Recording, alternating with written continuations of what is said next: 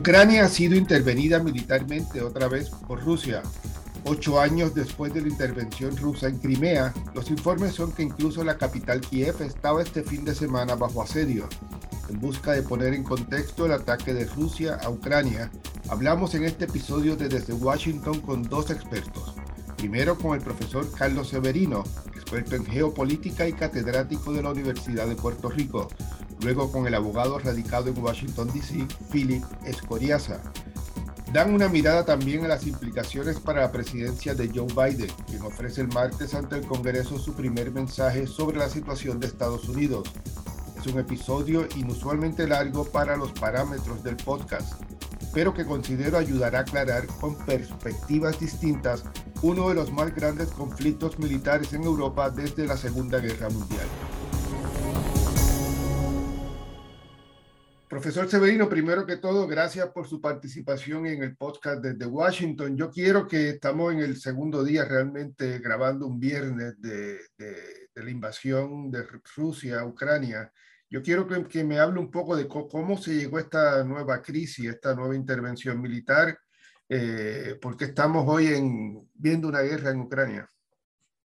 Sí, bueno, aquí había por lo menos identificables y concretos dos frentes, son más. Obviamente estaba el frente eh, europeísta, eh, existencialista de Rusia con el tema de la OTAN, pero subyacentemente en el escenario ucraniano había un conflicto en marcha. Eh, que era subsidiario de ese, de ese elemento. El conflicto en marcha que sabíamos que existía allí era la, la guerra civil que estaba, que surgió en el 2014 y que da, da eh, eh, crea las condiciones, por decirlo así, para que las repúblicas de Donetsk y de Lugansk eh, se declaren insurrectas al no reconocer desde entonces el gobierno, porque ellos entienden que en el 2014 hubo, hubo una alteración del orden constitucional y de facto lo fue, que no se sustituyó excepto por fuerzas afines a, la fuerza del golpe de Estado y a partir de eso pues hay una guerra civil. Eh, entonces yo creo que eh, eh, el conflicto se hace complicado por eso, pues porque las pretensiones siempre eran de Rusia, primero un asunto de garantía de que Ucrania no iba a ser parte de, la, de la OTAN, ¿verdad? pero a la misma vez las personas afectadas, las personas más afectadas con las tendencias eh, a reprimir eh, la posibilidad de desenvolvimiento de las minorías en Ucrania era Rusia, porque la población rusa eh, cultural de Ucrania pues era el objeto principal de esas, de esas manifestaciones y han sido los más afectados. Y sabemos que en este conflicto, pues como ya hemos hablado anteriormente, pues murieron, han muerto muchísimas personas, 14 mil personas. así que como no hubo garantía, ¿verdad? no hubo garantía, no se lograron conseguir la garantía. Yo creo que el presidente Putin midió todos sus escenarios posibles y uno de los escenarios era este, tener que autogestionarse la garantía de que Ucrania no participe nunca de, la OTAN. Y yo creo que lo, lo ha conseguido.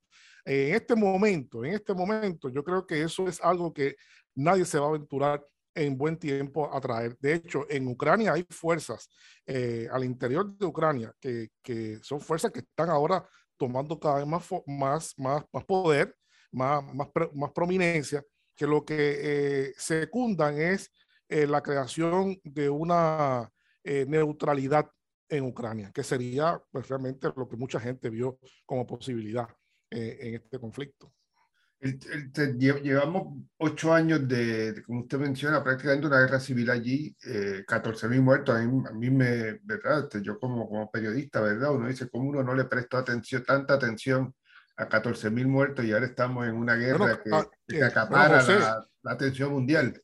14 mil muertos y, y mal tasado, más de un millón y medio de refugiados, que tampoco son, no son cifras livianas. Y, y eso le hace pensar a uno de que obviamente eh, las instituciones europeas tienen gran culpa de este conflicto y que miraron hacia el, hacia el lado y lo permitieron y no fueron lo suficientemente capaces de detener esto. Jugaron, jugaron un juego de intereses que me parece que pusieron primero los intereses sobre la seguridad de la gente y de la propia seguridad de Europa. Le voy a decir, yo conozco bien ese escenario porque yo estudié en Alemania eh, y estudié en Alemania en los 90, cuando esto estaba surgiendo. Yo sé lo que, ¿verdad? Lo que son, no solamente porque los he estudiado, sino porque lo, empíricamente he visto cómo se comportan, eh, cómo se ha ido, cómo ha ido creciendo este, este germen que uno pensaba que no existía ya de, de los neonazis y el neofascismo, eh, que parece que tiene una influencia muy grande en, en Ucrania. No, no numérica, pero sino significativamente en términos de influencia en el gobierno, el propio gobierno de, Zelensky. Todo, quizá hubiera tenido un matiz eh, un poco gris, ¿verdad? Yo no creo que ninguna intervención militar es eh, aceptable, pero eh, se hubiera visto distinto si hubiera quedado, si, si, hubiera, si se hubiera limitado, como dijo él inicialmente en su discurso, en que anuncia lo que él llamó esta operación militar especial, habló el presidente Putin, si se hubiera quedado en la región que, todo, que, que, él, que él decía que era la que realmente iba a entrar tras reconocer eh, la, las dos provincias eh, de Donbass como, como repúblicas independientes. El, el, juego se ve de otra manera, la, la, la, crisis se ve de otra manera cuando vemos el, el aparato militar ruso atacando ya incluso la, capital. Sí, bueno, en eso hay eh, partes contradictorias, ¿verdad? Por un lado se dice que sí, ellos lo, lo desmienten. Eh, la verdad es que el grueso de la operación es en Donbass, no hay duda, y que el objetivo de la operación era, eh, y lo han estado haciendo, están marchando hacia las fronteras voy a explicar esto porque es complicado y esto tampoco, pues, en, en, la inmediatez de lo que se cubre en los medios, pues no se, no se entiende. Y es buena esta oportunidad para poder explicarlo, ¿no?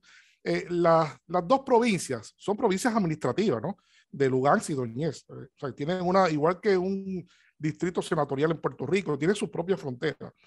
Eh, la insurrección, las repúblicas autoproclamadas, están ocupando una porción menor del territorio porque fueron replegadas con las primeras luchas en el 2014. El ejército ucraniano las fue replegando y las fue apiñando, por decirlo en, buen puertorriqueño, hacia la frontera con Rusia. Entonces ella, ellos eh, han tenido que, eh, están dominando, como lo hablamos en otro momento, 40% eh, del territorio. Ahora, ahora, ya parece ser que están en control completo del territorio, porque con el apoyo del, del ejército eh, ruso, pues han logrado ir marchando, eh, vencieron toda la línea, obviamente, vencer, eh, básicamente se rindieron, la verdad es que se rindieron, este, y los que combatieron, según los reportes que vemos en Europa, fueron los, la, los, las fuerzas paramilitares. están ocupando las dos, las dos provincias nuevamente, entonces, eh, desde allí, desde allí, eh, con artillería de precisión han estado atacando distintos puntos, excepto que parece ser que sí entraron por el sur, por Crimea, hacia Ucrania, eh, y de hecho se conectó nuevamente el acueducto.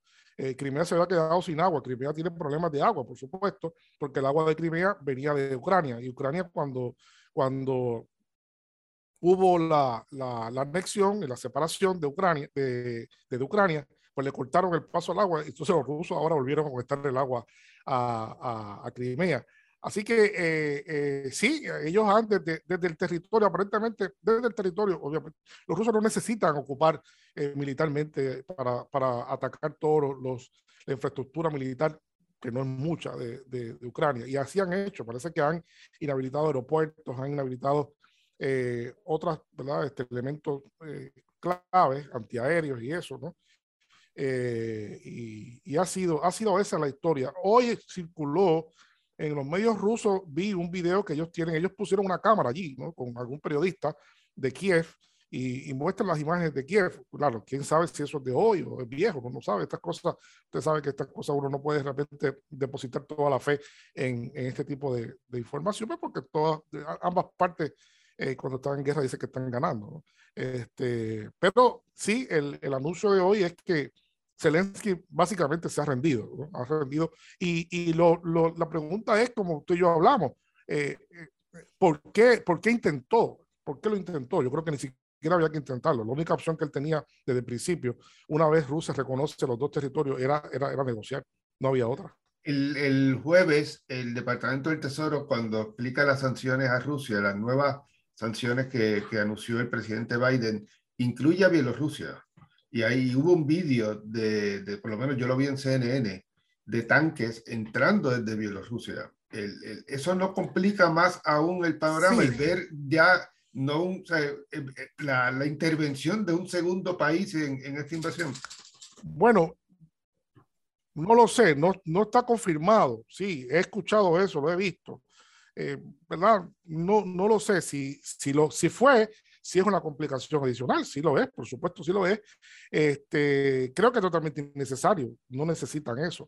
Lo que sí sé, lo que sí sé, eh, aparentemente, porque ha, estado, lo he visto en los dos lados, es que desde posiciones ucranianas, desde posiciones ucranianas en el norte, eh, hubo disparos hacia, hacia ciudades rusas. Eso sí lo sé.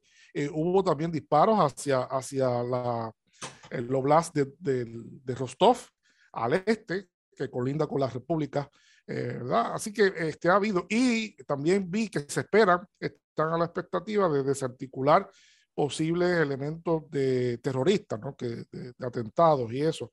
Eh, no lo sabemos, pero estas cosas no son sencillas, por más que sea la, la asimetría, siempre la guerra de guerrillas y este tipo de cosas es una alternativa. Yo no creo que eso sea lo que ocurra, no, no creo, ¿verdad? Este, por muchas razones, pero sí, eh, la, la, contestación a su pregunta directamente es que sí, si de, de facto, eh, desde de, de, desde Bielorrusia ocurrió esto, pues complica la, la, cosa. De hecho, sería ilegal, porque no sé si, si Lukashenko tiene autorización de su Congreso para eso.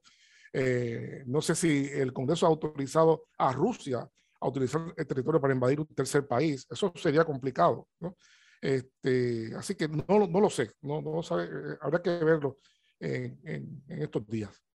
El, el, se movilizaron según la, la, la, información que dio Estados Unidos y uno duda de, de los dos bandos, pero sí. la, la, Estados Unidos sí. ha sido eh, consecuente en que venía una invasión de, de, de gran nivel y, y, se ha dado. Y, el, y, el, y movilizaron cerca, ellos decían, más de 150 mil tropas alrededor de la frontera rusa y de Bielorrusia. Eh, ¿Cuál es la comparación entre las fuerzas militares rusas y, y ucranianas antes de que comenzara no, la, intervención? No, no, no, yo creo que no. Es pura simetría, pura simetría. Realmente Ucrania es un país de mucha debilidad, mucha debilidad. Este, es, de, de hecho, de, de, todos los países postsoviéticos, del espacio postsoviético, el país que ha tenido mayor dificultades económicas consistentes desde su creación en el 1991 ha sido Ucrania. Ha tenido gobiernos desastrosos, eh, gestiones desastrosas, este, desastrosas estos 30 años. Y eso ha afectado mucho no solo la calidad de la infraestructura militar, sino también ha afectado mucho la moral, la moral de las Fuerzas Armadas, ¿no? Este, y como usted dice, pues es muy difícil poder decirlo, ¿verdad? Este, de lo que está pasando. Este, yo sí veo, veo, ¿verdad? Importante destacar, hay un detalle que me da a mí, eh, uno, uno corrobora la información con tercera fuente, ¿verdad? ¿Cómo se, cómo se posiciona tercera fuente? Eh, que no son necesariamente ni Rusia ni Estados Unidos, ¿verdad? Porque ya sabemos lo que pasa con ellos. ¿no? Pero ayer, por ejemplo, yo estuve, eh, estuve leyendo el diario alemán eh, Die Berliner Zeitung, que es un diario muy importante en Alemania, y este, eh, hay un artículo interesantísimo sobre la posición israelí. ¿verdad? Entonces, eh, cuando uno ve la posición israelí, de, de, reafirma su carácter de aliado de los Estados Unidos. El primer ministro, y por voz de su, de su canciller, dice que reafirma su, su condición de aliado de Estados Unidos incondicional, eso lo sabemos, pero no condena a Rusia. Israel no condena a Rusia. Y ayer aquí en, en el Washington Post, eh, un portavoz del gobierno chino decía eh, que ellos no habían tomado una posición a favor de, de, de la intervención. Bueno, sí, no. ¿verdad? Ellos dicen que están como Zelensky, que cuando sale dice que respeta los acuerdos de Kiev y cuando está frente, frente al gobierno en Ucrania dice que no. China pues ha hecho expresiones en China, ¿no? Este, es un aliado fuerte de, de Putin. Yo creo que están jugando, eh, obviamente, su, sus intereses diplomáticos con Estados Unidos. eh, no les conviene, ellos también tienen serias dudas. Pero, pero esto, de, esto de que les comentaba de, de, de Israel sí me llamó mucho la atención también, porque Israel incluso se sabe eh, que Ucrania hace unos meses pidió comprar un escudo aéreo, el famoso escudo aéreo que tiene Israel para los misiles de Hamas eh, y, de, y, de, Hezbollah, que es muy efectivo, todo el mundo sabe eso, su efectividad es más del 90% con los misiles que se lanzan. Y Ucrania, este, Israel dijo que no, no se lo iba a vender, no se lo iba a vender. Este, y han aducido dos razones. Primero, que tienen una relación magnífica con Rusia. Y segundo, lo más importante es que yo busqué el dato. Eh, en los últimos ocho años han tenido que salir de, de Ucrania más de 12 mil judíos por la intolerancia religiosa que hay allí. Y cuando uno lee eso de los israelíes y ve el dato, uno se da cuenta de que no es propaganda, de que es cierto que hay un clima de intolerancia que no solamente permea a los ucranianos eh, rusos, sino también permea a minorías como lo son los, judíos. Y usted sabe que además que Israel, si una cosa tiene Israel que ha sido consecuente es el tema de, del fascismo. Eh, con eso, eh, con eso eh, Israel no juega, ¿no? Y es, es, una, es un asunto bien interesante ver cómo Israel se ha posicionado en este conflicto con respecto a Estados Unidos. Tiene, tiene, tiene eh, o sea, se hablaba, ¿verdad? Viernes del de, de interés de Zelensky en reunirse con, con Putin. Este, Putin, primero el, el canciller eh, en la mañana del viernes dio a entender que no, después un portavoz ruso dijo que estarían dispuestos a reunirse eh, de nuevo en Minsk y tratar de, de, revisar los acuerdos y llegar a algún entendido. Eh, pero la gente duda, ¿verdad? Si en esta etapa tan rápido esto realmente se va a dar, pero eh, eh tiene, tienen la posibilidad de los rusos de ocupar de forma sostenida Ucrania o, o se expondrían a un Vietnam o un Irak eh, como el que vivieron los estadounidenses. Yo no creo que ellos se aventuren a eso, por, por, por eso mismo, porque el riesgo de inestabilidad eh, va a ser grande. El objetivo de desnazificación, eh, yo creo que es, uno, es, una exageración de Putin, eso no lo va a poder lograr hacer. Va a poder incluso poder, poder establecer nuevas elecciones, un compromiso de nuevas elecciones. Eh, por, por, supuesto que yo creo que Zelensky jamás va a volver a ser electo va a haber otras fuerzas que se van a, ocupar. Hay gente que habla de un gobierno títere, yo no lo sé, no, no lo sé, pero de, de, que hay, hay malestar con Zelensky es, es, muy grande. Zelensky, como ya lo hemos hablado y hemos definido, Zelensky ha gobernado para un solo grupo, ha gobernado para un solo grupo y se ha enajenado de, de la condición multiétnica y multinacional de Ucrania. Y eso es letal para cualquier gobernante en un país de esas condiciones. Así que en cualquier momento veremos que eso, eso, eso ocurra. Rusia no va a poder controlar permanentemente jamás el país, el que tendrán que salir, tienen que salir de, de allí, ¿no? Ellos se quedarán en, en, las regiones autoproclamadas, ¿verdad? Este, porque sí, ellos, ellos tienen, un, tienen un convenio, tienen un convenio y de acuerdo al derecho internacional, los convenios de esa naturaleza son legales. Este, el país se firmó un convenio, es verdad que fue tres días antes, pero a partir de eso, pues, eh, eh, valida en el derecho internacional la, la entrada de, de, de, las tropas. Este, no, no hacía Ucrania, no hacía Ucrania, ¿verdad? Este, no hacía Ucrania. Y eso, es la distinción que hay que hacer. Si se queda en Ucrania, sería en violación incluso los propios términos de, de la Duma de, de Moscú, eh, pienso yo. ¿Usted no cree que aquí estamos viendo a, a Putin tratando de restablecer eh, jurisdicción, espacio, territorio de la, de la vieja Unión Soviética? No, no, no, eso se ha dicho por ahí. Yo no creo que haya esa posibilidad. Eh, eh, bueno, incluso, incluso el presidente Biden lo, lo, dijo anoche en la, digo, perdón, sí, en la, lo ha dicho, en la conferencia lo, de prensa. Lo ha dicho, lo ha dicho Biden. Este,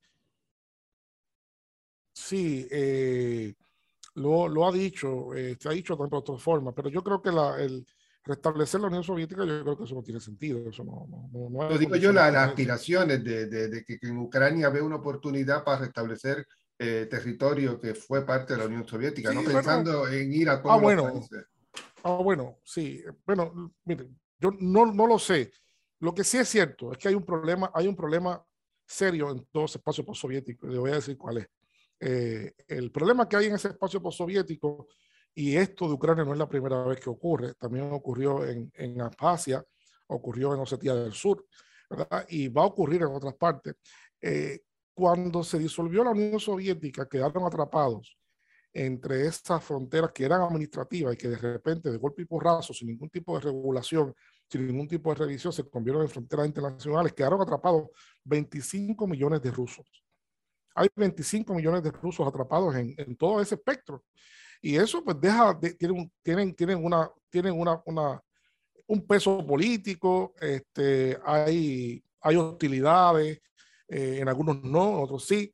O sea, es, es un problema de manejo porque las fronteras post de, de, la Unión Soviética que pasaron a ser, de, que eran administrativas, eran como las fronteras entre Yabucoa y, y digamos, y Humacao, ¿verdad? Eso eran fronteras administrativas que nadie le hace caso porque uno pasa de un lado a otro sin, sin darse cuenta ni nada. De repente se convirtieron en fronteras reales, fronteras, fronteras internacionales con controles, pero no pasó por el rigor que pasa cualquier formación de frontera, que es el proceso de demarcación, de delimitación, ¿verdad? De reconocimiento de las partes, de examinar detalles como dónde están las poblaciones concernidas. Hay, hay una delicadeza cuando se establecen fronteras que nunca se hizo eh, desde el 91 para acá. Y eso sabemos, en geografía política sabemos que eso es un detonante.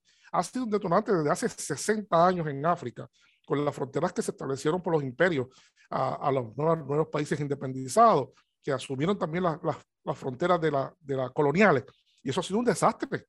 Eso ha sido un desastre. Así que esto es un problema que es técnico, es técnico, pero que implica, por otra parte, eh, problemas políticos, que muchas veces cuando surgen los conflictos, pues no, no es fácil entender cuál es la razón de ser del conflicto por esta vía, o la razón última, por lo menos, la razón última del, del conflicto. Y de esto va a haber mucho, de esto va a no, el único, el único territorio así no es, no es, de hecho, eh, se pierde en perspectiva. Transnistria es otro estado que no está reconocido, que son también, digamos, rusos. Eh, y eso está al este, de, perdón, al, al, oeste de Ucrania, con Moldavia. Y ha tenido problemas y Rusia no lo ha reconocido. Nadie lo ha reconocido, pero está allí. Eso, eso es otro conflicto que está latente, de una república autoproclamada que está allí. Eh, nadie le hace caso, nadie está allí, hasta que haya nuevamente un problema. Eso es lo que pasa a veces, que pues, hasta que las cosas no, no escalan, pues no, no captan atención y cuando no captan atención, pues tampoco se resuelven. Este, pero es un problema bastante, bastante complicado. Yo quisiera tener tiempo, más tiempo para escribir sobre eso. De hecho, yo vengo escribiendo sobre eso desde, desde que era estudiante doctoral. Escribí unos artículos sobre eso aquí en Puerto Rico, este, que estoy por rescatarlo porque sí, este, se han ido cumpliendo ¿no? este, todas esas proyecciones. Oiga, en términos de las sanciones que, que, que endureció el presidente Biden, que eh, la Unión Europea ha dicho que quiere considerar, considerar también el, el gobierno eh, del primer ministro británico Boris Johnson, la OTAN, se reunía el viernes. ¿Son, ¿Son, suficientes? ¿Estos son medidas que realmente disuaden y disuaden qué ya en esta etapa? ¿Qué, qué es lo que se puede conseguir aquí? Eh, ¿Aislar? ¿Se va a aislar eh, Europa? Va a aislar a, Putin y a Rusia? En el discurso, la narrativa, sí. La narrativa, sí. De facto, no creo que pueda ser, porque la interdependencia es demasiado alta. Eh, hay países que dependen 100% del gas ruso, 100%. Eh, países interiores, países interiores que no tienen puertos ni siquiera para recibir eh, tanqueros de gas. Así que esto es un asunto bien complicado que no sé cómo se va a solucionar, pero bueno, ellos lo van a, ir diciendo. Estados Unidos también ha dicho que va a poner sanciones muy fuertes. Pero recuerde usted que algunas alguna de estas sanciones tienden a ser más bien expresiones de, de verdad pública, de prensa, de, de, opinión, eh, lo, que llaman algunos observadores acuciosos, eh, eh, le llaman sanciones ornamentales, ¿no? Eh, que parecen bien fuertes en el papel, pero, pero realmente en la realidad eh, están hechas para que se, se evadan y se busquen otros caminos. La cuestión es decir que hice las sanciones, pero ahora pare, parecería ser que, que no, que hay unas sanciones allí uh, eh, muy fuertes. La sanción más dura que se puede, que se puede pensar es el asunto del sistema, del sistema financiero, el SWIFT. El SWIFT, eso sería lo más. Eh, pero ya cuando pasamos de, de, de digamos, cuando pasamos de, de sanciones que son ornamentales, como le llaman, eh, a, a, sanciones, eh, eh, como también le llaman, eh, sanciones boomerang, eh, pues entonces estamos hablando de otra cosa, porque las sanciones más fuertes son todas boomerang. O sea, eh, va, usted, usted tira, pero va a recibir el cantazo después también. O sea, y hay que recordar históricamente cómo vino el presidente Trump. también Trump en un momento dado impuso unas medidas fuertes contra algunos, algunas empresas rusas. Me, acuerdo exactamente del caso de la empresa Rusal, que es el fabricante más importante ruso de aluminio y cuando se impuso los aranceles fuertes a Rusal, eh, se disparó el precio del aluminio en Estados Unidos, a tal grado que los, eh, los fabricantes que usan aluminio en Estados Unidos para sus su mercancías protestaron enérgicamente ante Trump y hubo que quitarlo. Así que eh, posiblemente lo que estemos viendo es también algún tipo de acción que no sé si el presidente Biden está en posición de aguantar lo que implica el cantazo del boomerang, porque su postura es muy débil es muy débil. Y por más que él llame a la población estadounidense a tener que hacer un sacrificio, yo creo que la gente no va a querer hacer un sacrificio por él. Este, usted sabe lo que ha dicho el presidente Trump sobre, sobre todo esto. Eh, le ha llamado incapaz, le ha llamado, ¿verdad? Ha descrito todo esto, eh, Este, muy fuerte, muy fuerte. Ha llamado a Putin genio en el mismo corazón de los Estados Unidos, que hay una rusofobia tan grande y hay una campaña de de, muy fuerte de, demonización de la figura de, Putin en marcha. Este presidente que tiene una porción importante de los votantes le llama genio. ¿verdad? Entonces eh, es una, es una locura todo esto, es una locura.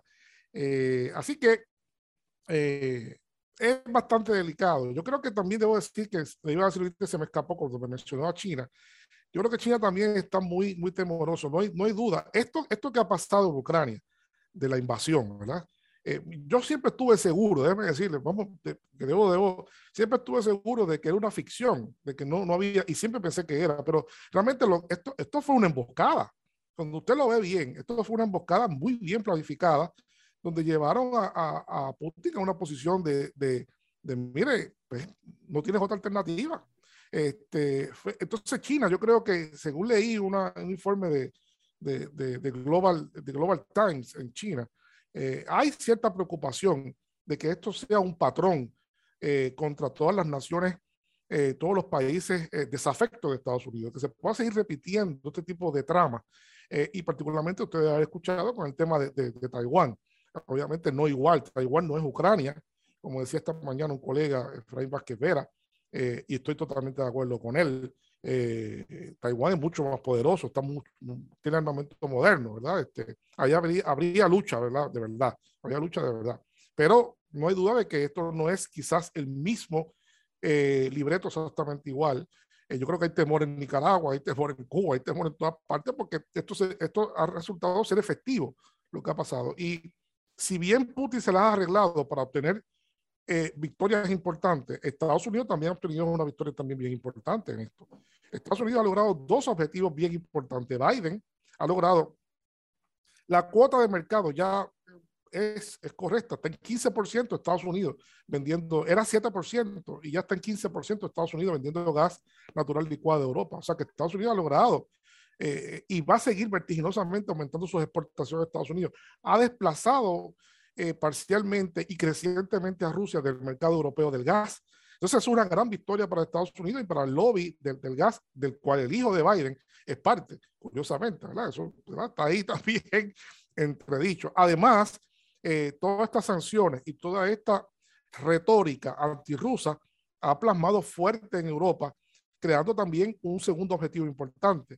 El segundo objetivo importante es mantener dividido a Europa de, de, de Rusia.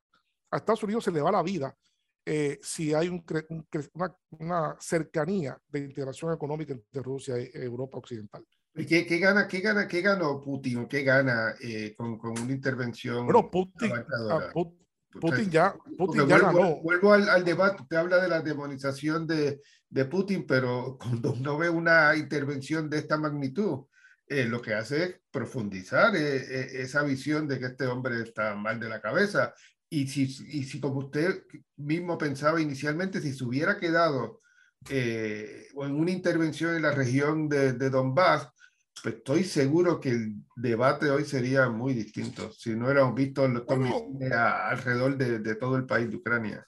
Pues yo creo que ni Biden, ni Biden ni Putin están muy mal, realmente. Ellos representan intereses, ¿verdad? Representan intereses y siguen, y siguen elementos de sus propios intereses. En esto de política, lo que eso interesa, a uno le puede parecer, uno busca la sensatez, ciertamente, de las acciones, y a veces uno no las encuentra, porque uno está en el meollo de los intereses, de lo que, de este, pero eh, estoy seguro que pues, también del lado ruso, pues, han calculado todo esto y, y han tenido claro, los cálculos también se equivocan, ¿no? No hay duda. Hay cálculos, de, Uno hace cálculos y se equivoca. A veces las pega, a veces no las pega. Eh, eso nadie lo sabe. ¿Cuál, usted cree que es el futuro de Ucrania? ¿Qué, Ucrania, Ucrania, yo, yo creo, bueno, no, no voy a decir que yo creo. Lo que me gustaría, lo que me gustaría es que Ucrania hiciera por su, por, por lo que merece su país, lo que merece el pueblo, es la neutralidad. Un estatus neutral. Ucrania es un país de un gran potencial, tiene una dotación de recursos naturales importantes, tiene las mejores tierras más fértiles del mundo, el, el, eh, Este, Ucrania tiene todas las condiciones para ser un país importante, tiene una industria, tiene un pasado industrial, este, tiene, tiene fábricas de, de, aviones, tiene aeronáutica, tiene... Eh, Ucrania es un país, no, no, es, no es cualquier cosa, ¿no? Eh, y en ese sentido se ha parecido mucho a Puerto Rico porque durante los últimos 30 años Ucrania ha tenido gobiernos pésimos, igual que Puerto Rico. ¿no? Este, y lo que merecería es salir de esta tensión entre Occidente y, Oriente. Y en la medida que se declaren eh, el modelo finlandés de neutralidad, yo creo que sería lo más conveniente, que es lo que dijo Zelensky ayer. Dijo, yo no tengo problemas ya, eh, nunca lo había dicho, pero ayer dijo que no tiene problemas en declararse este, neutral, este, sabiendo ya que el tema de, de la OTAN no es eh, eh, viable. Profesor, no, quiero dejarle ir sin hablar del mensaje del martes del presidente Biden. Toda esta eh, crisis de Ucrania se da en medio de una, una baja tremenda en la opinión pública del presidente Biden, que tiene la oportunidad el martes de reorganizar su agenda y presentarle al, electorado estadounidense eh, hacia dónde va en este segundo año. Pero es prácticamente, como se dice aquí, su, su primer, yo nunca he entendido bien el, el, el, el por qué es el, primer mensaje, ¿sabes? ¿Por qué el primer mensaje de, de, de principios del cuatrenio es un mensaje a Estados Unidos y que este realmente se considera el primer mensaje de situación de Estados Unidos? Pero él tiene esa oportunidad el martes, pero le llega en medio de esta crisis de Ucrania, eh, en, medio de, de, una inflación tremenda que puede afectarse más con, con, con esta misma guerra por, a, consecuencia de, de, un alza en el combustible que, que, comienza a verse y con un efecto económico que, que es impredecible y, y, unas consecuencias este, para Europa que uno no sabe dónde van a terminar dependiendo de lo que pase en, los próximos días. ¿Cómo usted ve eh, la situación del presidente Biden de cara a, a, este mensaje? A Biden el martes se le va la vida, se está jugando la vida como político, básicamente. Una vida que está en, en coma, eh, está en una posición muy, muy, muy mala. Este, no tiene control de su propio partido, no ha logrado, de su propio partido, no ha logrado aprobar sus eh, medidas como él la quería que se aprobaran. Este, y la oposición eh, jugando mucho a que con toda seguridad van a ganar las elecciones de medio término, lo cual convertiría, convertiría básicamente a, Biden en un lame duck. Eh, no le queda otra que estimular el patriotismo, porque no, no tiene. Cuando este tipo de momentos así como son difíciles después de una pandemia, después del shock de la pandemia, después del, del, del asunto que la economía eh, no logra realmente eh, volver a, a, crecer, eh, no logra disipar todos los nubarrones que hay de, la, de, la, de los problemas de las cadenas de suministro, luego tampoco de, de, la inflación ahora, el precio de la gasolina a un, a un, a un nivel récord, ¿no? Aumentó ayer el petróleo bárbaramente, así que no sabemos cuándo va a ser, pero de algún modo va a estar en más de 4 dólares el, el galón por un tiempo. Y Biden ha sido realmente, no desde ahora, desde hace tiempo incapaz de mantener precios bajos del, del, petróleo. eh, pedirle a los estadounidenses paciencia, sacrificio ante eso va a ser muy difícil. ¿sabes? Como dicen en inglés, it's time to deliver. Y yo no creo que él pueda, ¿verdad? Ahora mismo eh, deliver nada. Y, y si, ¿verdad? Si, no, si no logra encarrilar una serie de medidas que beneficien a la, a la, población, que alivien a la población de inmediato, yo creo que no va a estar en, carrera. Este, estoy un poco pesimista con eso porque, porque pues, lo que vemos es si esas sanciones de ser fuertes de verdad, si son fuertes, tiene dos opciones, hacer, hacer retórica de, de, sanciones, que sean sanciones retóricas, o si hace sanciones de verdad, son boomerang, van a ser boomerang y, y, van a golpear fuerte a la sociedad estadounidense también. Van a golpear fuerte a Puerto Rico, incluso. incluso. Aquí deberíamos prepararnos para eso, en Puerto Rico también, porque somos mucho más frágiles que Estados Unidos, que es un país rico. Como hablábamos de, de, de Ucrania, el, el, el presidente Biden ha, ha, reafirmado, ¿verdad?, la política de que eh, no van a ceder una pulgada de territorio de la OTAN, que donde quiera que pise eh, otro país, ellos se van a, van a intervenir, pero que no van a enviar eh, tropas de combate a, Ucrania, que lo único que han estado, lo que han estado aportando es equipo y asesoramiento, eh, armas, pero que, que, ellos no intervienen eh, militarmente directamente eh, con tropas en, en, en, Ucrania. ¿Cómo usted cree que, que el, el, estadounidense eh, de a pie entiende esta política de que unos sí, otros no? Uno ve también, ¿verdad?, lo que ha pasado en, Latinoamérica. El, desde, desde, el punto de vista desde el ciudadano promedio que ve esta guerra en las pantallas de televisión, ¿Cómo se interpretará en este momento la, la, la, decisión de Estados Unidos de que en Ucrania sí no, no envío tropas? bueno, yo, yo pienso que las guerras en Estados Unidos eh, se toleran hasta que hay un muerto. Lo que Estados Unidos ya no tolera, la población estadounidense desde Vietnam para acá ha ido creciendo la intolerancia al intervencionismo de Estados Unidos eh, y a la posibilidad de que jóvenes, de que familias estadounidenses, pues eh, pierdan sus hijos. Eh, yo creo que Estados Unidos tiene un gran problema con eso porque de la gente ama su país, pero no están dispuestos a morir por él. O sea, eso es un asunto que Putin, de hecho, lo ha, lo ha llevado varias veces a la luz pública. Nosotros tenemos un ejército moralmente, eh, con la moral muy alta, y Estados Unidos no, y eso es muy cierto. Yo creo que eh, el éxito de Estados Unidos de este tipo de intervenciones es no inmiscuir eh, soldados, porque si inmiscuye soldados, puede haber muerte. Y las muertes son muy costosas en términos políticos en Estados Unidos, muy costosas. Este, así que yo creo ¿Cuán, que... ¿cuán, ¿Cuánto que disuade, eso, cuánto disuade que, que, son potencias con armas nucleares? El, el, el, eso juega un papel en, en este tipo de, de, análisis, es decir, este, Rusia ah. está interviniendo en un país que no es de la OTAN, en la que yo no tengo una obligación de, de ir a defenderlo con tropas, y Rusia es un país con armas nucleares, igual que yo, este, esto es un riesgo que, que el mundo no, no, puede correr. Sí, pues, por supuesto, ahora está en entredicho. Eh, recuerde usted que en el 2008 hubo una reunión y se firmó un protocolo en Budapest donde Ucrania renunció a las armas nucleares. No, no, no acuerdo, el, dije 2008, no me acuerdo exactamente la fecha. Pero eso es de hecho, un protocolo de Ucrania se comprometió porque Estados Unidos y los Estados se comprometieron a protegerla.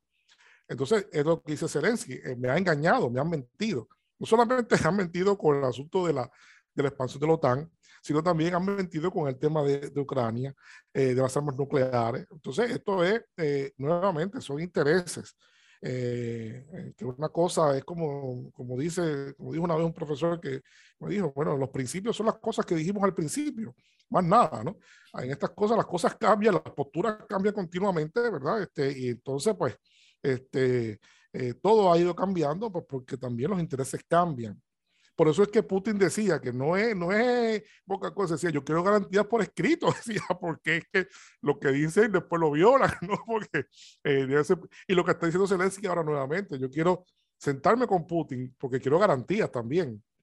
Yo voy a ir a la neutralidad, pero con garantías, este, porque hay mucha desconfianza. Eso es otro elemento importante, José, eh, la gran desconfianza que hay, que se ha creado con los Estados Unidos en su actuar, que Estados Unidos, desde de, de, de Trump, pero no solamente de Trump, sino que Biden ha reafirmado este carácter de socio, de socio no fiable. Eh, y los europeos están conscientes de eso, los europeos están muy conscientes de eso, los franceses están conscientes de eso por el tema de los submarinos. Eh, Francia tenía un contrato bien lucrativo, bien lucrativo con, con, con Australia para producir eh, un grupo de, submarinos de, de, de estratégicos eh, muy sofisticado, era un contratazo. Y Estados Unidos se lo quitó usted, sabe, hay un resentimiento todavía. Y la posición de Macron de disidente no es casual tampoco, no es casual, es una decisión también de que hay un resentimiento con Estados Unidos. Europa, con todo esto que están diciendo eh, de frente, eh, o esos líderes, eh, usted sabe que Biden intervino directamente para que se lograra quitar el contrato del siglo, del siglo el contrato más importante de fabricación de aviones que lo tenía Airbus, ya negociado con Qatar, se lo quitó Estados Unidos. Y eso crea resentimientos, eso crea, crea inseguridades este, en el plano internacional. Este, son problemas bien graves que Estados Unidos, bueno, obviamente, nuevamente, como hemos dicho ya, hemos conversado, son asuntos de intereses que cada país hace su composición de lugar en su momento, ¿verdad? Y tiene que asumir la responsabilidad de, de pegarla o no pegarla, o que, que venga y resuelva muchas gracias por, por, su participación en el podcast desde Washington. Gracias por, por estar aquí con nosotros. Ahora pasamos a la conversación con el licenciado Escoriaza, aquí en Washington, D.C. Bienvenido, licenciado Escoriaza, al podcast desde Washington. Saludos, José, y siempre es un placer acompañarte a ti a, a la audiencia de, del Nuevo Día en estos menesteres. Bueno, eh, usted como experto en relaciones internacionales, estamos grabando el viernes 25 de febrero, ¿verdad? Este, para que la gente lo tenga en cuenta a la hora de, escuchar la, el podcast. Eh, ¿cómo, se llegó a esta crisis en, en Ucrania? ¿Cómo, ¿Cómo, estamos aquí en esta, en esta guerra eh, y esta invasión de Rusia a, a, a un país soberano? Pues yo pienso que el origen de esta crisis actual es la inconformidad que ha habido por décadas en las altas esferas del gobierno de Rusia con la pérdida del territorio que hoy día conocemos como Ucrania, que fue parte de, de, la, esa, de la Unión Soviética por 70 años y que antes de eso había sido parte integral de lo que era, había sido el imperio ruso. Y la el deseo de reivindicar en este pleno siglo XXI esos reclamos territoriales, no obstante el hecho de que en el derecho internacional eh, el ataque no provocado contra un país que es soberano y reconocido por toda la comunidad internacional como independiente es un acto de guerra. Así que los inicios están ahí. El intento de las élites en Rusia de volver y redefinir las fronteras en Europa para añadir territorios a Rusia que Rusia entiende que siempre le han pertenecido. Y, usted lo, lo, ha planteado como un asunto de, de, poder interno también, de, de, consolidación del poder de las élites. Pero el, hemos visto por, por, por, ocho años, ¿verdad?, el recrudecimiento de una, prácticamente una guerra civil en, en el este de Ucrania, en la región de Donbass. ¿Qué, qué peso tiene, si alguno, la, las eh, denuncias del presidente Putin de que allí ha habido eh, una persecución contra nacionales rusos. Base eh, sustancial ni de ningún tipo para eh, fundamentar ese reclamo de Putin. En el Donbass no ha habido ninguna persecución contra ciudadanos rusos, ni ha habido ningún genocidio, ni ha habido uso de armas químicas, ni nada por el estilo. Son pretextos falsos para justificar el apoyo de Rusia a unos grupos rebeldes en esa zona. Pero la, geopolítica que ha perseguido el régimen de Putin y las altas esferas en Rusia eh, con respecto a Ucrania ha siempre sido dependiente de qué tipo de gobierno hay en Kiev, la capital ucraniana. en los años en que el alto mando ucraniano político ha jugado el juego de los rusos, se ha mostrado deferente hacia las preferencias rusas, se ha eh, activamente cuidado de ofender las sensibilidades en Moscú. El gobierno ruso no ha tenido eh, reparo en continuar eh, reconociendo y actuando como si Ucrania fuera un país soberano, siempre y cuando se mantenga dentro de unas, unas conductas. En los últimos cuatro años, la, ha habido, eh, es diríamos los últimos ocho años, en Ucrania se ha manifestado claramente un deseo de acercar más ese país al resto de la Unión Europea y a la estructura de defensa colectiva mayoritaria en Europa, que es la OTAN, presidida por los Estados Unidos desde la Segunda Guerra Mundial, desde los finales de la Segunda Guerra Mundial. Eh, son movimientos que en Moscú son percibidos como amenazas directas a la seguridad del Estado ruso y a la integridad territorial de Rusia y obviamente significan también eh, escollos en las aspiraciones de Rusia de eh, algún día retornar ciertos países que se encuentran en, la periferia de Rusia actualmente, pero que una vez estuvieron dominados completamente. Eh, ahí podemos hablar de Polonia, podemos hablar de Estonia, Latvia, Lituania, los países bálticos, hasta Rumanía, incluyendo Ucrania. mientras desde Kiev la política hacia Rusia y hacia el resto del mundo ha sido una de deferencia total a las preferencias de Rusia, Rusia ha estado dispuesta a tolerar lo que para ellos es una situación inaceptable, que es que Ucrania actúe independientemente de los deseos en Moscú. Cuando en Kiev ha tomado el mando un grupo político que claramente prefiere unas agendas distintas a las que prefiere Moscú, que son alejarse de Moscú y acercarse más al resto de Europa, eh, ha servido de pretexto para la toma de Crimea en el 2014, la, por parte de Rusia, el apoyo de Rusia a los separatistas en las dos provincias del Donbass al este de Ucrania y pues lamentablemente hace dos días la invasión directa eh, a todo el territorio ucraniano por parte de más de 200.000 efectivos militares. ¿Qué, y qué, ¿Cómo usted describe lo que ha ocurrido en, en, en, la región de Donbass, en el este, eh, donde, como sabemos, es la, la el argumento que utiliza Putin para, para entrar a, a, Ucrania de nuevo, que cómo usted describe este, esos ocho años, qué ha pasado allí desde su punto de vista, si, si no ha habido un, un enfrentamiento de, de, nacionales rusos que dicen ser eh, eh, perseguidos, que, que, dicen que no se les permite eh, educarse en el idioma ruso. Para todos los efectos, en las dos provincias del Donbass, eh, en los últimos ocho años lo que ha habido es una guerra civil.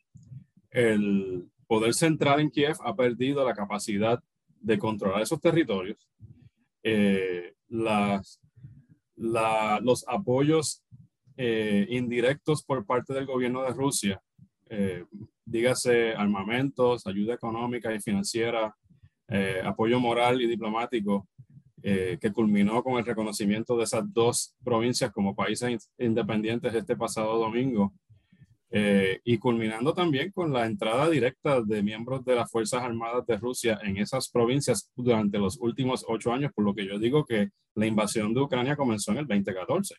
Ha habido, ha habido miembros del ejército ruso allí desde entonces.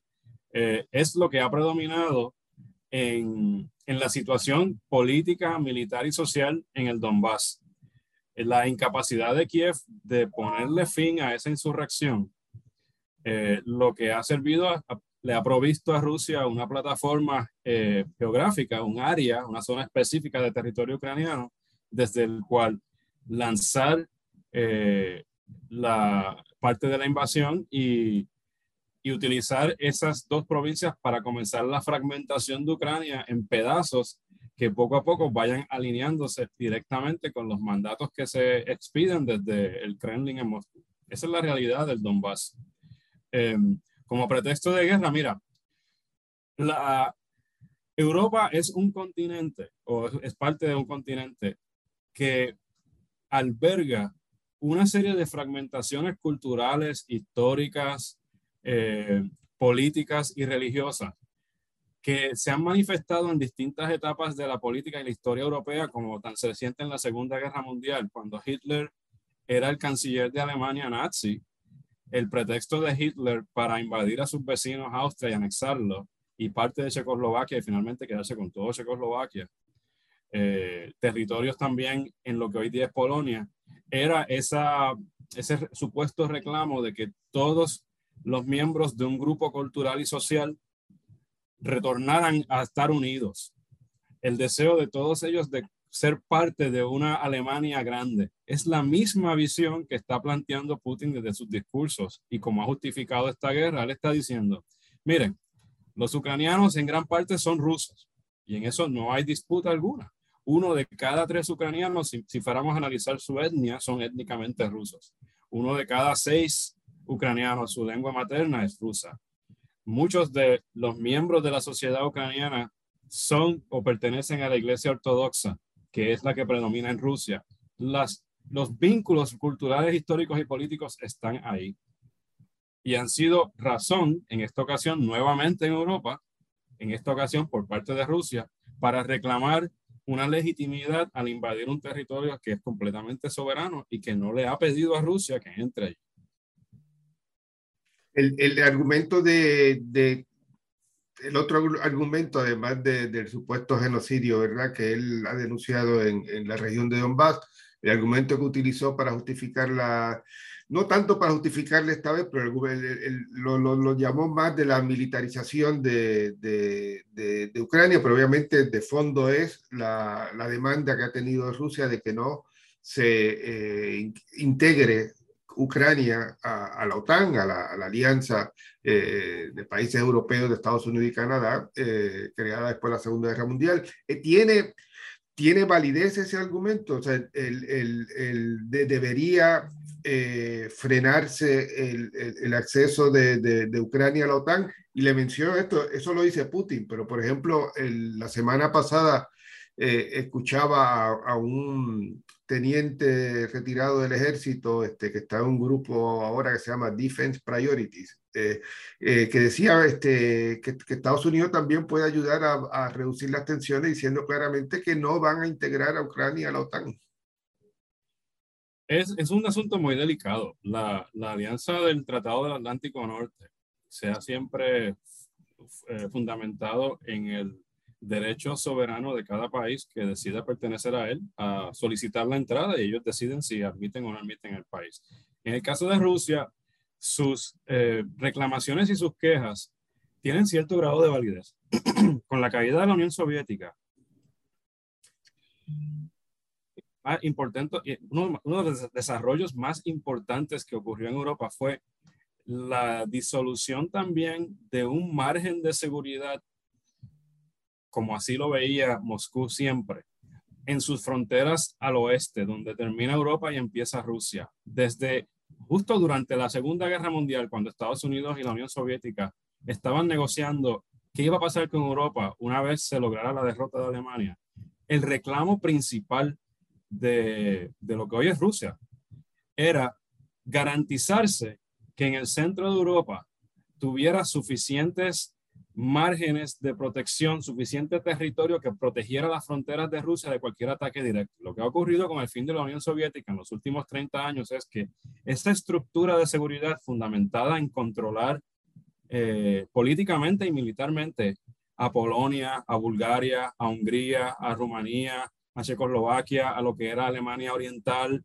a Ucrania como parte del territorio entonces soberano de la Unión Soviética era precisamente que esos territorios, al ser controlados por Moscú, jamás iban a poder ser usados como escenario para desde el cual lanzar ningún ataque, sea por vía de eh, fuerzas invasoras por tierra o por mar o cohetes. Ahora mismo, cuando Moscú mira hacia el oeste, lo que ves en Polonia es a la OTAN. Cuando mira al centro de Europa, lo que ves a la OTAN. Cuando mira a Ucrania, está viendo a Ucrania, que fue parte eh, fundamental de lo que era antes eh, la extensión territorial del Estado soberano ruso, como un país que acaba de enmendar su constitución hace tres años para colocar como un principio fundamental de la sociedad ucraniana la búsqueda activa de la membresía en la Unión Europea y en la OTAN, representando para Moscú lo que nosotros pudiéramos bien llamar una, una bofetada, un golpe en la cara, una movida estratégica de acercamiento al oeste que fantástico para, para la OTAN, fantástico para la Unión Europea, fantástico tal vez para Ucrania, pero Ucrania se encuentra geográficamente colocado en el centro de una disputa que va más allá de las aspiraciones de Ucrania. Que incide directamente en la visión territorial y en la seguridad política y militar según la conciben los rusos. Es una amenaza directa a sus intereses y por eso es que han, en su cálculo de costos y beneficios, han optado por invadir a Ucrania, que todavía no es miembro de ninguna de esas dos organizaciones, eh, digamos, adversas a Rusia, y no tiene ningún país la responsabilidad diplomática ni legal de defenderlo, lo cual a mí me parece eh, inaudito. Pero en esencia, Ucrania tiene la mala suerte de haber expresado que se quiere alejar de Rusia cuando está del lado donde no lo van a donde ningún país se siente obligado a protegerle excepto pues, eh, enviando expresiones de apoyo, enviando algún tipo de material, pero ningún país va a mandar 200 mil soldados a Ucrania para sacar a Rusia de aquí. Eh, eh, eso la gente le, choca, ¿verdad? Este, el argumento es muy, diría yo, tanista, no sé cómo decirlo, si no, como dice Biden, si no me, si, si no pisan el territorio de la OTAN, eh, yo no envío tropas. Eh, pero a la gente... La OTAN está muy clara. La OTAN en su, en su artículo, eh, si no me equivoco, es el artículo 5 de la ayuda colectiva, es un ataque contra uno de nosotros va a ser interpretado como un ataque a todo el colectivo y el colectivo se reserva el derecho de responder de la manera que entienda prudente. mira, José, el...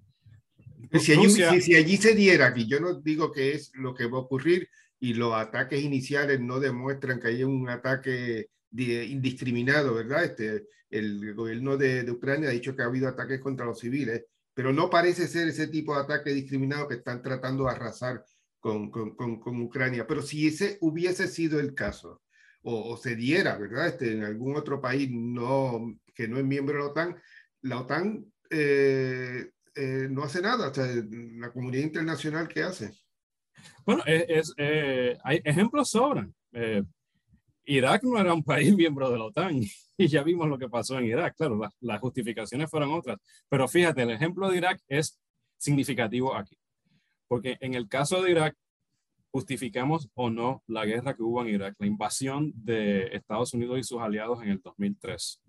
Si algo distingue el proceso que, y quizás me van a tildar a mí de cínico en esto, lo que distingue el proceso que hubo en Irak con esa invasión de lo que está haciendo Rusia esta semana en Ucrania es que Estados Unidos al menos trabajó dentro de los procesos y las formas y fue a las Naciones Unidas a tratar de convencer a toda esa comunidad representada allí por sus delegados y al Consejo de Seguridad de Naciones Unidas, que es el encargado de velar porque haya una respuesta unida sustantiva, contundente a los actos de agresión que ocurren a través de todo el mundo. Fue allí a buscar una resolución, un acuerdo que sirviera por lo menos en papel de justificación para lo que en efecto fue un, acto de guerra, invasión de un país soberano como lo era Irak, con su derecho a gobernarse como entienda, según eh, usualmente... y bajo argumentos falsos. Y bajo argumentos de que habían armas de destrucción masiva que nunca aparecieron. Pero se trató el proceso multi, multinacional eh, diplomático. En el caso de Ucrania, el actual presidente del Consejo de Seguridad de Naciones Unidas es Rusia. Y Rusia, a pesar de ser uno de los cinco miembros permanentes de ese Consejo de Seguridad, uno de los pilares fundamentales por los cuales hoy día existe ese mecanismo, con sus ventajas y sus desventajas y, su, y sus fracasos y sus pocos éxitos. Ese es el sistema que existe. Rusia le ha dado la espalda a esa estructura de seguridad global que llamamos Consejo de Seguridad de Naciones Unidas y se ha ido en contra de todos los miembros de ese comité porque lo puede hacer porque tiene armas nucleares, porque tiene el poder y porque puede vetar cualquier cosa que quieran hacer en aquel comité.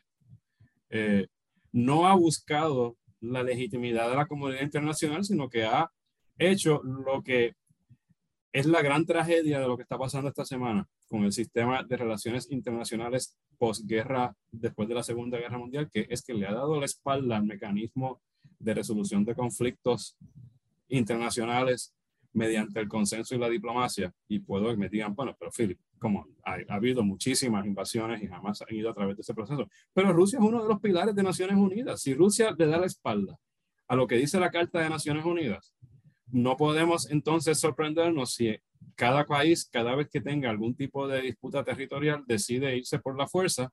Y estoy pensando, por ejemplo, en China, que lleva 50 años diciendo que Taiwán es parte de China, que tiene la capacidad, China tiene la capacidad militar para invadir Taiwán y no lo ha hecho porque Taiwán está sumamente protegida, mejor que Ucrania. Está protegida porque Estados Unidos tiene su flota cerca. Pero en la medida en que cada miembro de, cada país de esta comunidad internacional empieza a llevar actos independientes, no importa las consecuencias, simplemente porque tiene el poder para hacerlo y sobre todo porque tiene armas nucleares y nadie las va a querer usar. Estamos viendo entonces una transformación en cómo se resuelven los conflictos, sobre todo en Europa. Europa es un lugar neurálgico para muchos, para todos. Eh, es una fuente de, eh, financiera, económica, cultural, histórica y política que ha logrado mantener cierto grado de estabilidad en un mundo donde ya no hay una superpotencia exclusiva uh, pero esa estructura que ha funcionado por los últimos 30 años desde la disolución de la Unión Soviética, eh, estamos viendo cómo se está desmoronando ante nuestros propios ojos y se está convirtiendo simplemente en una, un regreso a un tipo de sistema distinto en el cual hay dos bandos, el de Rusia y el de la OTAN.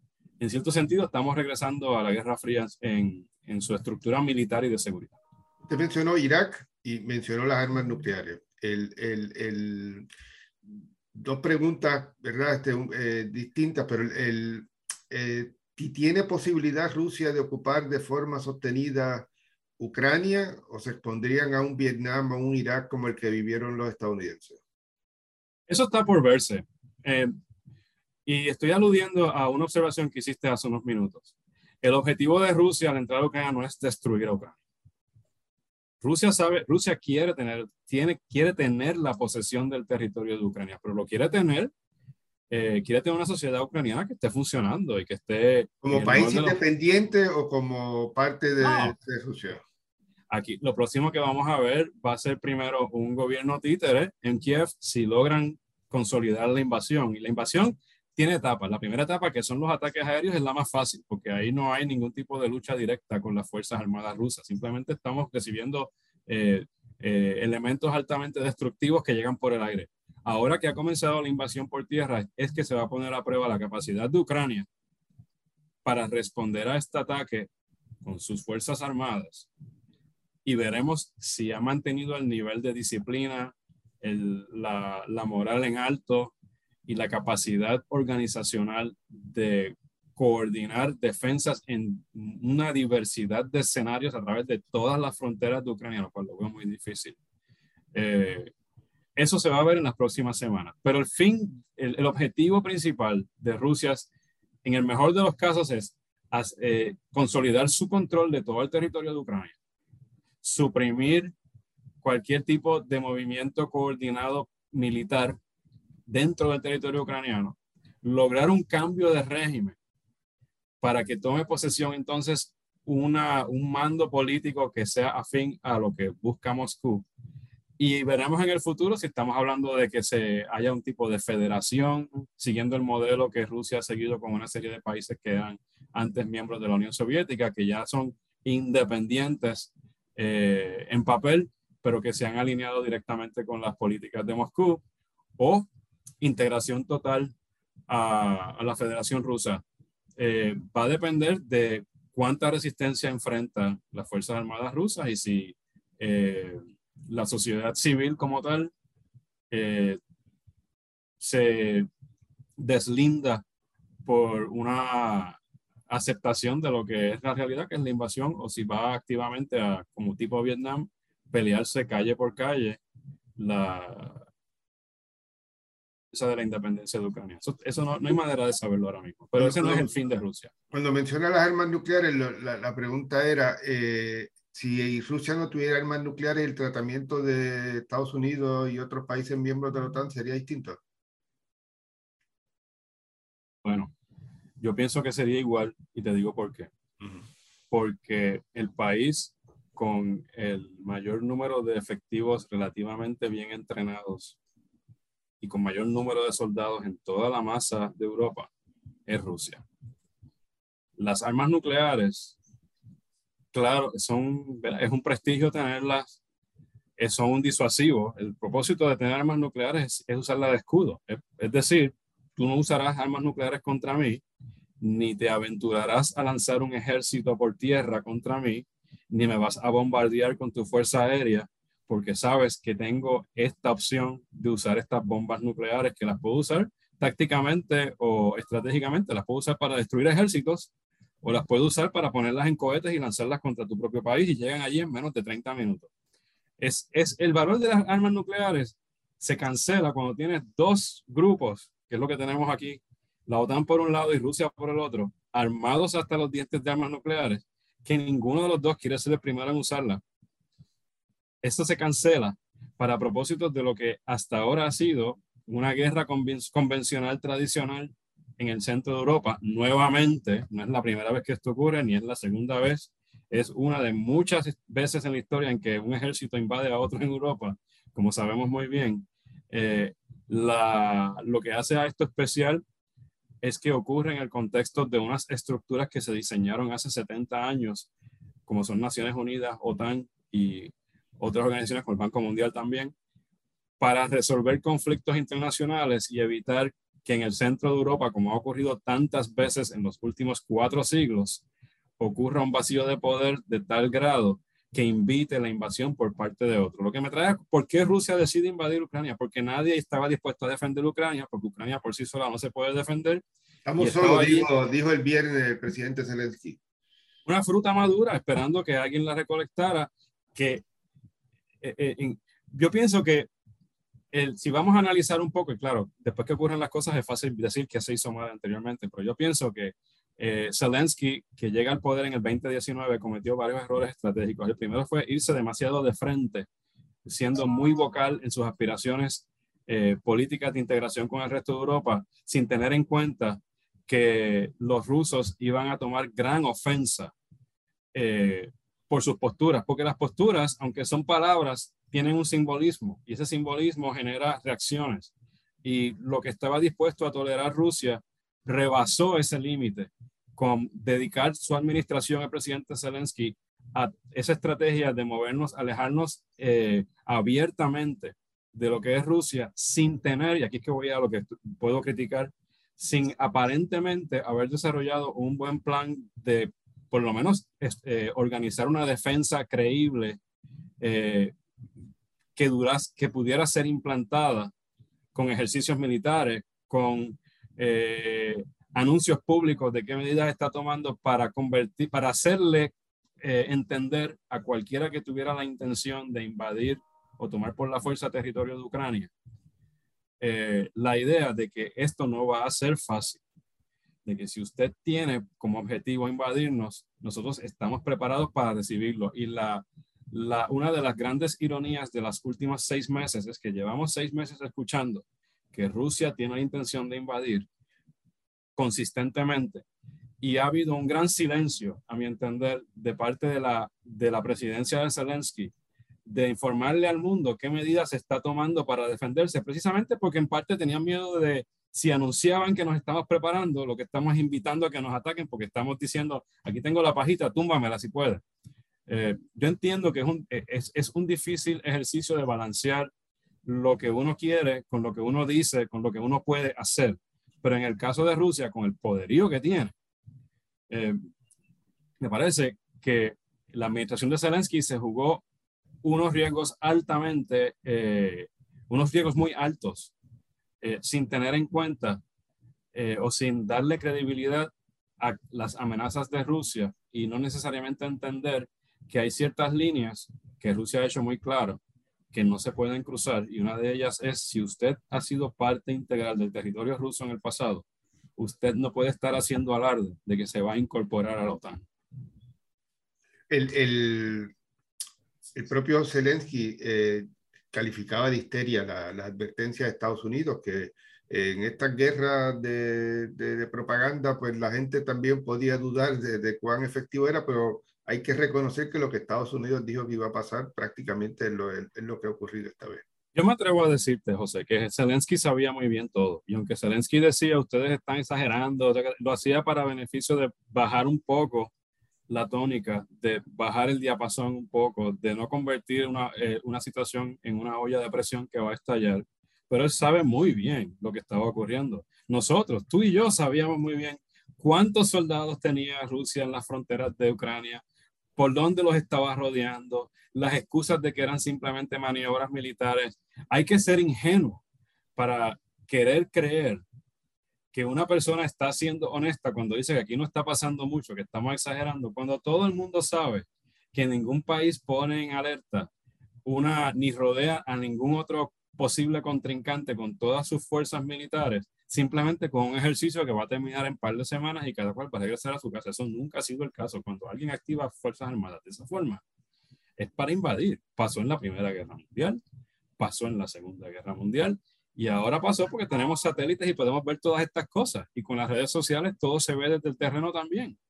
Así que información de sobra había. ¿Qué, eh, qué, qué, puede pasar con, con Bielorrusia? Yo le, le, comentaba, eh, como le mencionaba, como parte de este podcast, eh, también escuchamos al profesor Carlos Severino. Yo le comentaba a él de que es evidente, hubo vídeos, hay sanciones ya el jueves emitidas por el Tesoro Federal contra Bielorrusia.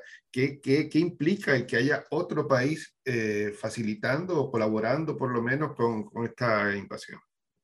Bielorrusia es el gran hermano de Ucrania en este escenario, porque Bielorrusia fue parte integral del imperio ruso. Eh, tiene las mismas características eh, a, grandes rasgos, afinidad cultural, afinidad religiosa, afinidad política, eh, experiencia, están en la esfera comercial, política, económica con de, la de, de, lo que hoy día es Rusia.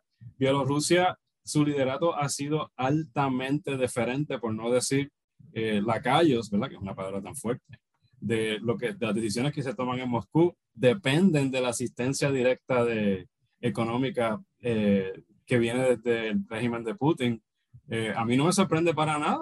Es, a Bielorrusia lo han usado como la OTAN en teoría pudiera eh, hacer con Polonia, excepto que Polonia es un miembro independiente que ha optado por entrar a la OTAN y sabe que se, se, se une a a esa fórmula de que un ataque contra cualquiera de nosotros por parte de Rusia, pues en teoría podría poner a Polonia en, plan de guerra con Rusia también. Eh, Bielorrusia facilitó lo que ha facilitado, que es que fuerzas, eh, para mí es inaudito, José, que yo autorice que por mi territorio pasen los ejércitos de un país extranjero para atacar a un tercer país que a mí no me ha hecho nada.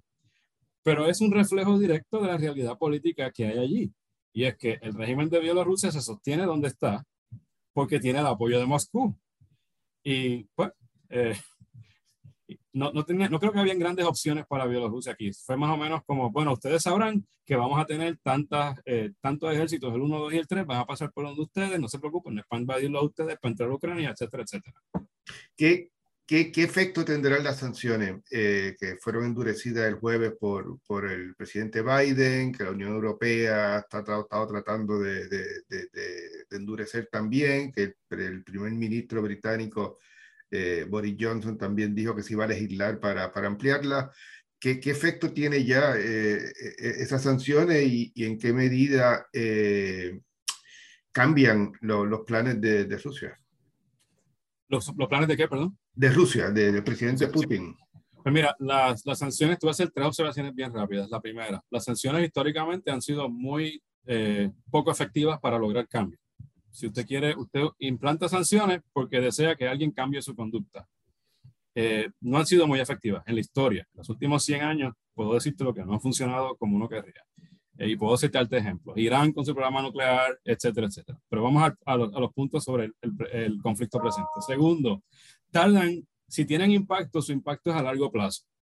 Por lo tanto, cuando el pueblo, ¿verdad? Si la idea es que vamos a sancionar a, financieramente, vamos a obstaculizar la capacidad del Estado ruso de continuar su desarrollo económico, de vender sus productos mediante la interferencia con su eh, acceso a los mercados de capital, a los sistemas de transferencias bancarias, para que eso a su vez genere dolor suficiente sobre las condiciones del ciudadano de a pie en Rusia, de manera que el pueblo de Rusia exija el fin de esta política de invasión de Ucrania. Estamos hablando de años.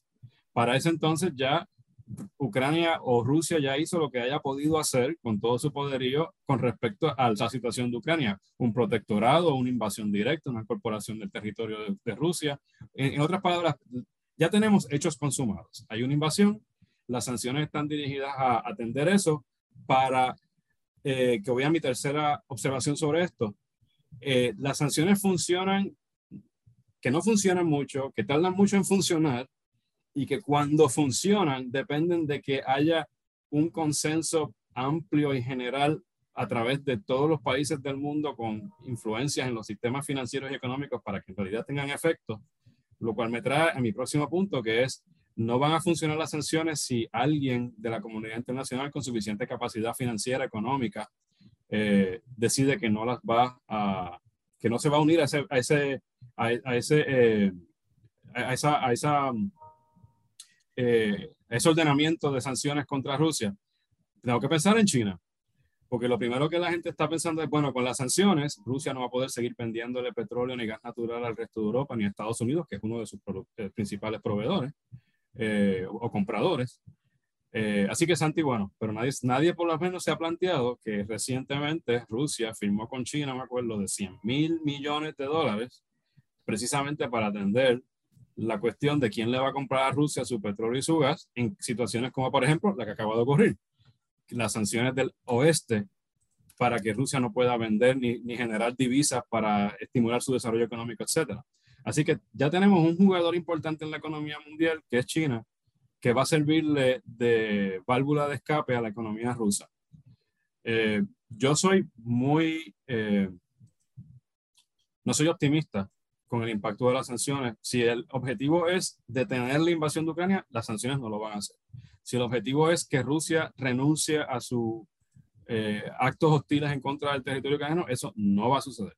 Si se trata de objetivos que Rusia deje de insistir que Ucrania continúe sus aspiraciones algún día se me notan, eso tampoco va a ocurrir mediante las sanciones.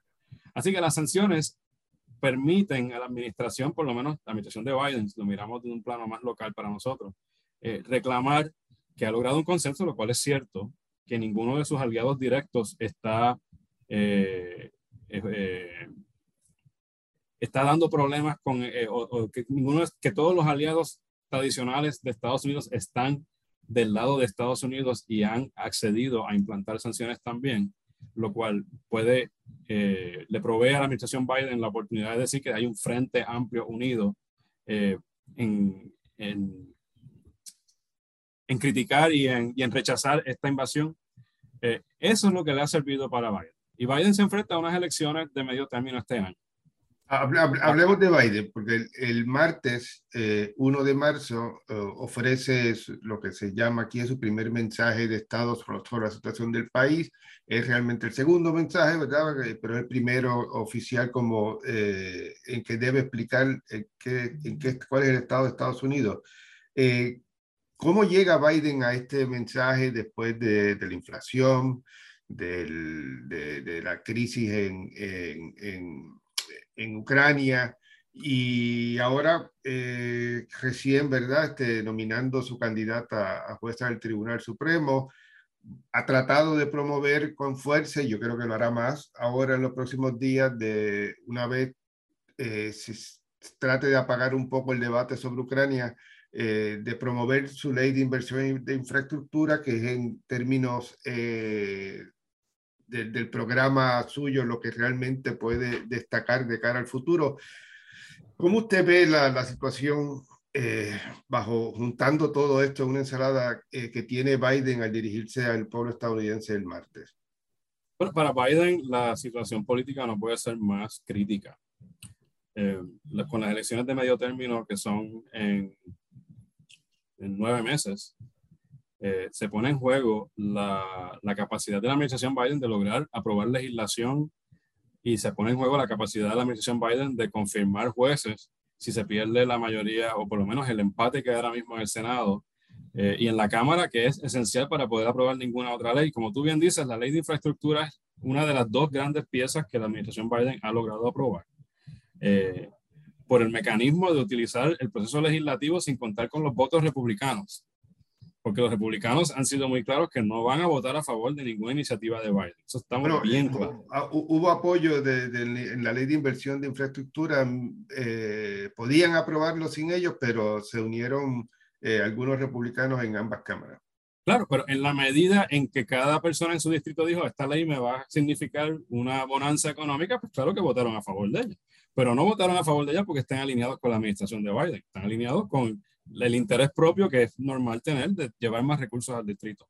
Pero, y con la ley de, de rescate americano, que también se aprobó la primera, la segunda ley aprobada por la, o firmada por el presidente Biden, que generó eh, miles de millones de dólares para inversión a corto plazo a los próximos seis años en, en, la, en la economía, pues la administración ha tratado de tener eso como una plataforma que mostrarle al electorado de éxito y de oportunidad y de capacidad, etcétera. Pero la tiene muy difícil, la tiene muy difícil porque los márgenes ahora mismo como están en tanto Cámara y Senado son tan mínimos que la elección va a ser importante, porque se espera que es posibilidad, si nos dejamos llevar por la historia, un presidente en su primer término casi siempre pierde al menos la Cámara de Representantes, su partido. Así que eh, la, la invasión de Ucrania trae un nuevo asunto que complica la agenda del presidente y cuál va a ser su proyección entre el electorado estadounidense que está convocado a votar en las elecciones. Si nos dejamos llevar, por ejemplo, con la salida de Afganistán, que fue, ya va a ser un año casi, eh, fue tan precipitada, fue tan caótica y fue tan mal estructurada y coordinada, que la administración Biden difícilmente puede reclamar eso como un logro. Eh, así que Biden tiene en sus costillas y está cargando el peso. Más aún, perdone que, que, le interrumpa, este, el, el líder de la minoría republicana, Mitch McConnell, eh, dice que la experiencia de Afganistán llevó a Rusia a decir, bueno, podemos hacer lo que queramos, este, vamos, a, vamos a invadir en Ucrania. Es a lo que iba, el, el cierto o falso, ¿verdad? La, la, la imagen que uno proyecta a veces se convierte en la realidad, o muchas veces se convierte en la realidad, y la, y la percepción que tienen sobre la administración puede generar reclamos como el de Mitch McConnell. Eh, pero voy más allá. Usualmente el Partido Republicano se ha eh, vendido al electorado estadounidense como el partido de la defensa firme de los acuerdos internacionales eh, beneficiosos para Estados Unidos, de la defensa y, un ejército preparado y bien equipado para atender cualquier problema en cualquier parte del mundo. y siempre han usado esa, esa percepción para ganar adeptos y para mantener su base eh, solidificada mirando hacia las elecciones. Y cuando vemos los grandes obstáculos con Afganistán y la incapacidad clara de detener el ataque de Ucrania por parte de Rusia, estamos añadiéndole una pieza más a, a los asuntos que el presidente Biden tiene que responder y tener una, una y mostrarle al país contundentemente que eres el comandante en jefe que el país quiere tener y que debe ser respaldado por unas mayorías demócratas en Cámara y Senado. La tiene muy difícil. Así que, ¿qué va a hacer este martes en ese, en ese mensaje de Estado eh, esta próxima semana? Primero que nada, atender la pandemia, atender el, la gran preocupación económica que tienen muchos en Estados Unidos de que la inflación está fuera de control y eso va a generar problemas a largo plazo, eh, incluyendo pérdidas de empleo y a que las ayudas por la pandemia van a llegar a su fin tarde o temprano, porque eso no es eterno, eh, añadiéndole a ¿qué, ¿qué, medidas va a tomar la administración para eh, mantener la seguridad en Europa y solidificar la alianza de la OTAN sin debilitarla.